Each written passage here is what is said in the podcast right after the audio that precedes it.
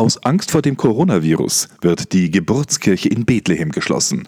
Und das auf unbestimmte Zeit, wenige Wochen vor dem Osterfest, zu dem Zehntausende Pilger in die biblische Stadt strömen. Wie das orthodoxe Portal Bravmir berichtet, ist die Entscheidung des palästinensischen Tourismusministeriums nur eine von mehreren Maßnahmen im Heiligen Land im Kampf gegen die Ausbreitung des Virus.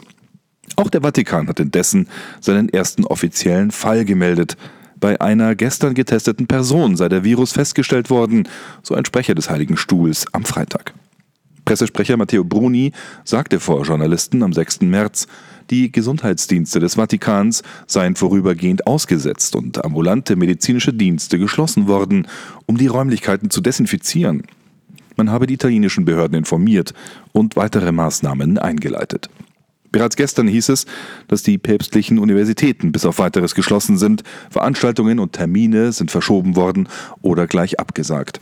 Der Heilige Stuhl prüft auch weitere Schritte gegen die Epidemie, teilte das Presseamt der Kurie mit. Unter anderem könnten die Vatikanischen Museen geschlossen werden, sowie etwa bereits der Louvre in Paris.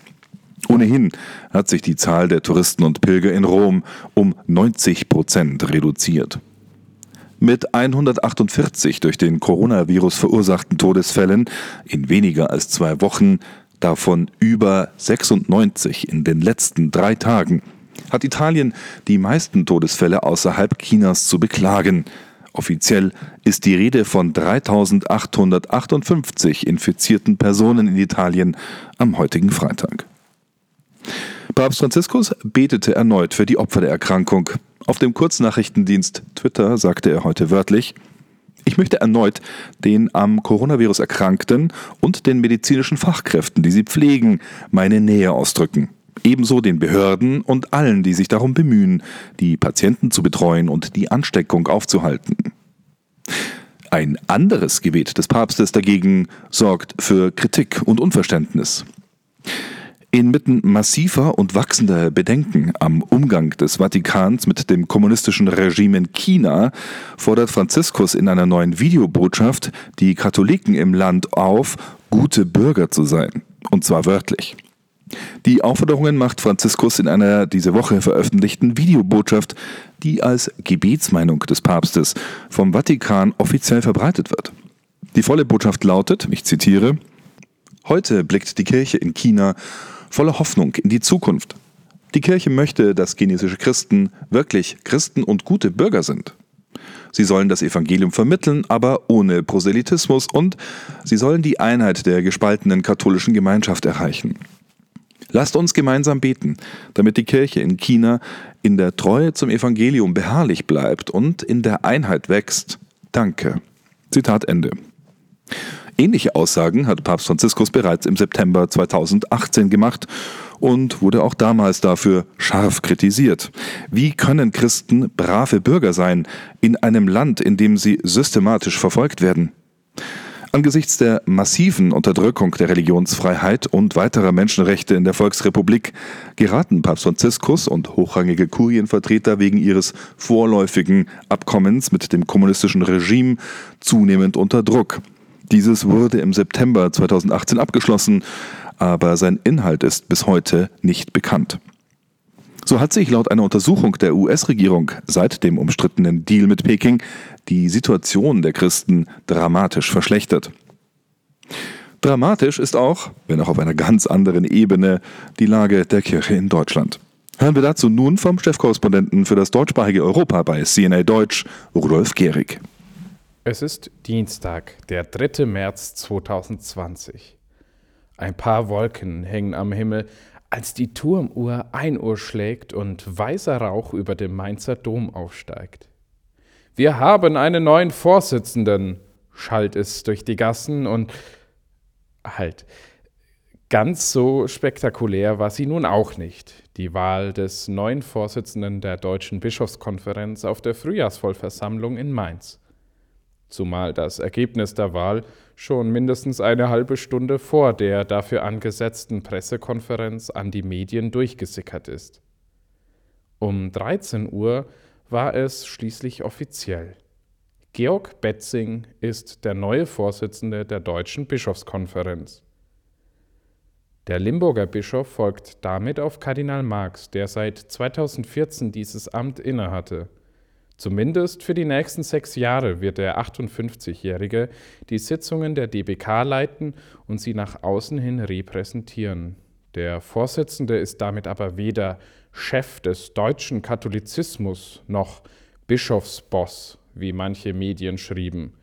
Betzing selbst sieht sich in allererster Linie als Vermittler zwischen den verschiedenen Positionen innerhalb der DBK. Ich bringe eine hohe Wertschätzung für andere Meinungen mit, sagte er gleich bei seiner Vorstellung. Gleichzeitig betonte er aber auch seine tiefe Überzeugung, dass der sogenannte synodale Weg das richtige Mittel sei, um auf die schwere Krise der katholischen Kirche in Deutschland zu reagieren. In der Pressekonferenz deutete Betzing bereits an, dass in Hinblick auf mögliche Änderungen der Kirchenlehre das letzte Wort noch nicht gesprochen sei. Auf die Frage eines Journalisten, ob Papst Franziskus in seinem nachsynodalen Schreiben Querida Amazonia gewisse Anliegen des synodalen Weges wie die Forderung nach Frauenordination nicht endgültig abgelehnt habe, erwiderte der neue Vorsitzende der DBK, dass der Papst im Gegenteil besonders bei der Thematik Inkulturation auch das Ansinnen des synodalen Wegs bestätige, wohingegen der Papst zu einigen Fragen in seinem Schreiben, Zitat, keine Position bezogen habe. Dieser gewiss etwas eigenwilligen Interpretation widersprach der Bamberger Erzbischof Ludwig Schick, zwar sei das Thema der Viri probati, also der möglichen Priesterweihe für verheiratete Männer, immer noch nicht entschieden, ein anderes Thema sei jedoch endgültig geklärt. Die Frage, ob Frauen geweiht werden können, so schick, ist nicht offen. Viele Leser und Hörer werden sich vermutlich erinnern, dass Papst Franziskus schon mehrfach die sogenannten Reformer zurückpfeifen musste. Nicht zuletzt sein persönlicher Brief an das pilgernde Volk Gottes in Deutschland, wie er ihn betitelte, war ein wichtiger Aufruf, wieder deutlicher die Evangelisierung, die Mission, die innere Umkehr in den Mittelpunkt zu stellen, statt sich in angeblichen Strukturreformen zu zerfleischen. Dennoch zeigt sich der neue Vorsitzende Bischof Betzing hinsichtlich der Mission des synodalen Weges sehr selbstbewusst.